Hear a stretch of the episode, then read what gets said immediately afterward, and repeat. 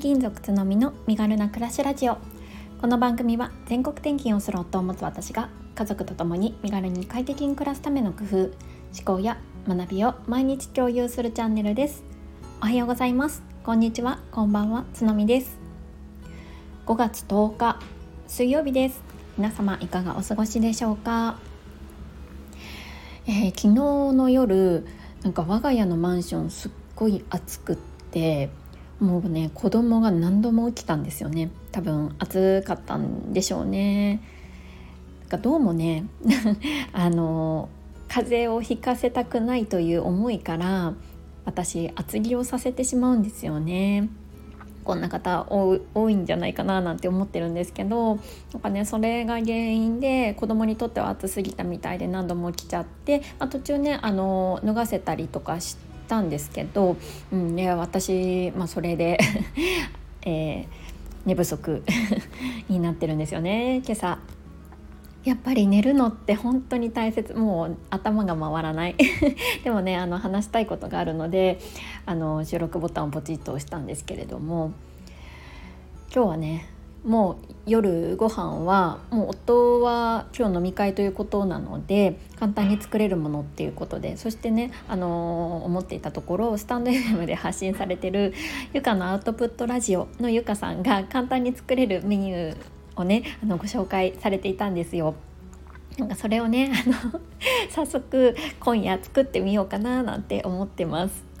ちょっとね是非あの作った暁あの明日多分今日今夜の今夜は作るんですけどあのちょっとねレビューしたいななんて思ってますすごいね美味しそうだななんてでも簡単にねできそうなレシピだったのであの詳しくはあの皆さんゆかさんのゆかのアウトプットラジオのゆかさんのチャンネルちょっと聞きに行ってみてくださいね。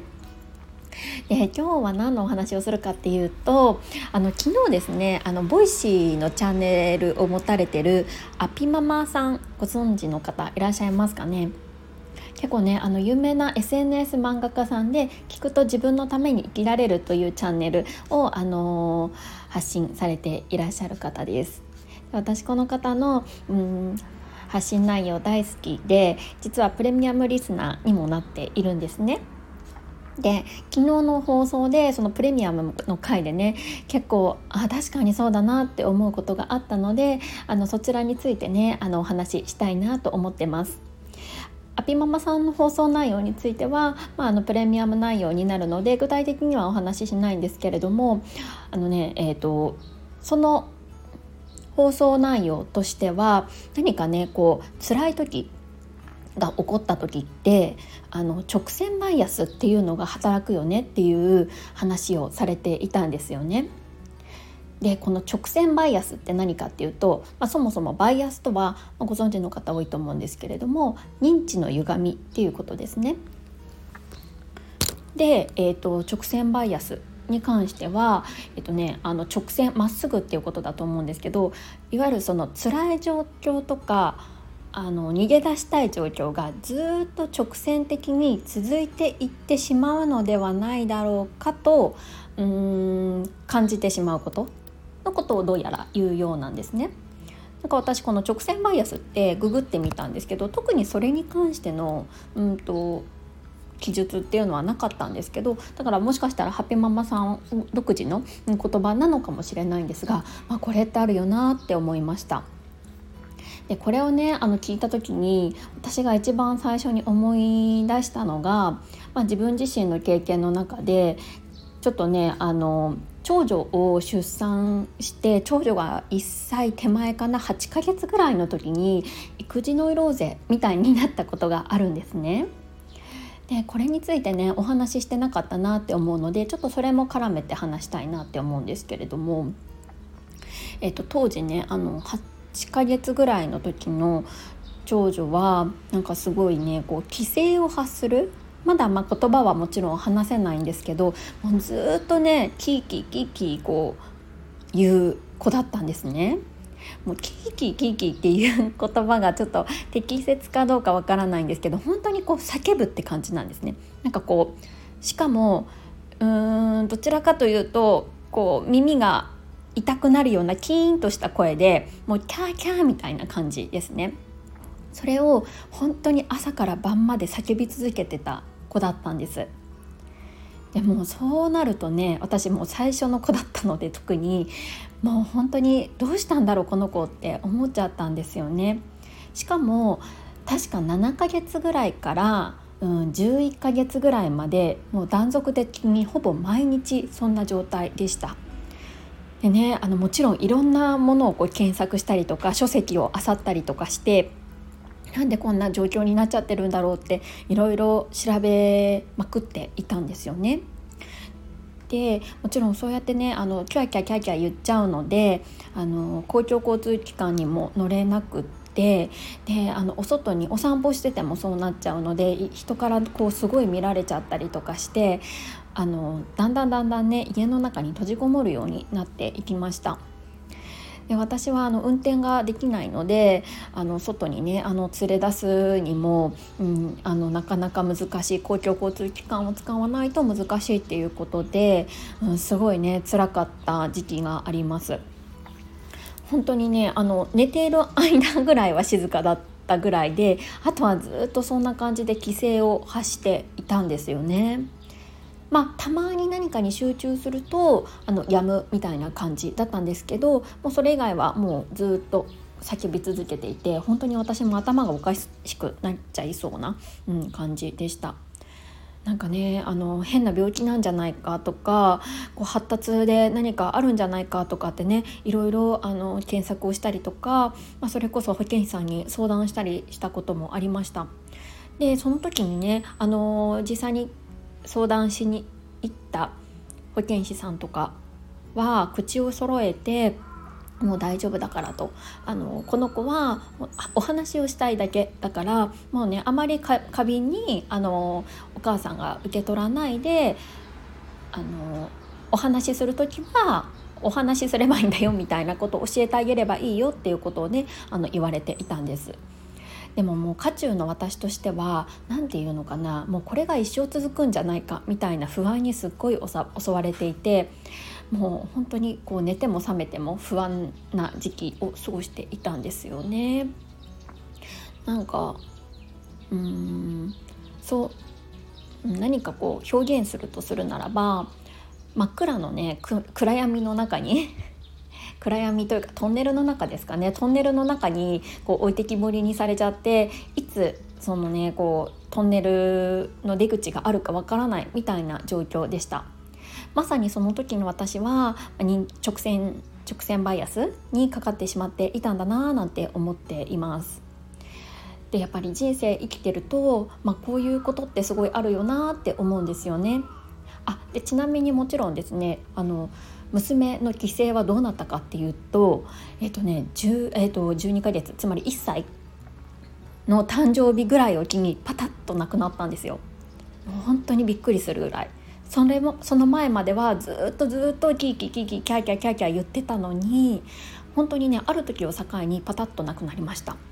まあ、今思えば本当にその保健師さんがおっしゃっていたことあのお話ししたいだけだったっていうのがうん、あの正解だったのかなって思うんですけどでパタッとやめるとともにあのちょっとねあの難語っていうんですかねお話が始まったんですよねもうそこからはすっごく早くって、まあ、ちょっとねあの言葉の発達はがどちらかというと他の子と比べるとちょっと早めだったのかなって思います。うん、でやっぱりこうねあのいろんなねこう人生辛いこととかなんか大変だなって感じることってやっぱりその時々にあると思っていて私もねきっとこれからうん、いろいろなことで直面していくんじゃないかなって思うんですよね健康面のことだったり子どものことだったり夫婦間のことだったりとか。でその時って渦中になるとどうしてもこうあの、うん、視野狭窄というか、うん、視野がねどうしかどうしても狭くなっててしまってこれがずっと続いちゃうんじゃないかっていういわゆるその直線バイアスにかかってしまうって思うんですよね。だからやっぱりふっとこう身を引いてずっとは続かないってことをやっぱりね心のどこかでしっかりね自分に言い聞かせてあげるっていうことは大切なんだなっていうふうに思いました。なんかねアピーママさんもねそういう経験をされたことがあって詳しくお話をされていてすごいこう共感したんですよね。からねこういう風な考え方をちょっと頭の中に持っているとやっぱりこう本当に辛い時こう出口が見えないもうこれ一生絶対続くって思う時でもなんかねこう自分を俯瞰して見れるというか自分を助けてくれる思考の一つになるんじゃないかなって思ったのであの今回ねちょっとシェアをさせていただきました。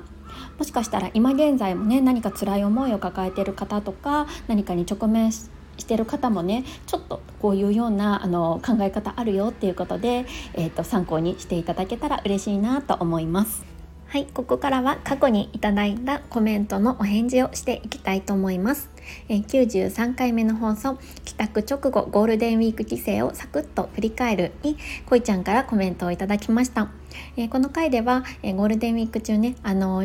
新潟の方に帰省をしていたんですけれどもその思い出話をした回になります。つのみさん、お帰りなさい。帰省どんなに楽しくても疲れますよね。私も実家に帰るたび家の中がちびっこ仕様になっていないこともあってプチストレスが積もって後半疲れて帰るのがお決まりのパターンです。かっこ笑い。でも連休中も更新してくださったことでつのみさんの放送を聞きながら次の帰省地はこんなことしてみたいなといろいろなアイディアが浮かんできました。帰省中にも一人時間を作れていることやおばあ様と食事に行かれたことなど本当に参考になりました。お忙しい中声を届けてくれくださりありがとうございました。ということでこいちゃんありがとうございます。そうなんですよね。やっぱりあの実家って普段使っているその家の仕様とだいぶ違うのでもうそれだけでね結構ストレスになっちゃいますよね。ここ触っちゃダメとかそこ開けちゃダメみたいなのが多くって、うん、なかなかねあの子どもたちにとってもストレスかかってたこともあったんじゃないかななんて思ってます。でもなんかねこれあの今度放送でも話そうかなと思ってるんですけど実はね実家が、えーと、もう本当に、うん、3年前ぐらいかなに大掛かりな断捨離をしてくれたことでそう断捨離をしたんですよね。だいぶうん実家帰省がしやすくなったなっていうふうに思います。実はねあの私は自宅の方ではあのこんまりさんのお片付けをやったんですけどそのきっかけをくれたのはあの実の母だったんですよね。母の方が先にこんまりさんに興味があってこれすごいいいからやってみてっていう風に言ってくれたんですよね。うん。だからねまあそういう風にねあの環境を作ってくれた母には感謝だなーなんて思ってるんですけどでもねやっぱそれでもね あのプチストレスはありました。はい。でねあのいろいろねあの今回帰って友達に会ったりとかおばあちゃんと食事したりってあったんですけどこいちゃんもねぜひぜひあの次回帰省される際にはいろんなねやりたいことぜひリストアップをしてねあの行かれてみてくださいね。でそしてそれもねシェアしていただけるととっても嬉しいです。こいちゃんありがとうございます。はい今日はこのぐらいにしておこうかなと思っております。皆様も素敵な一日をお過ごしください。それではまた明日。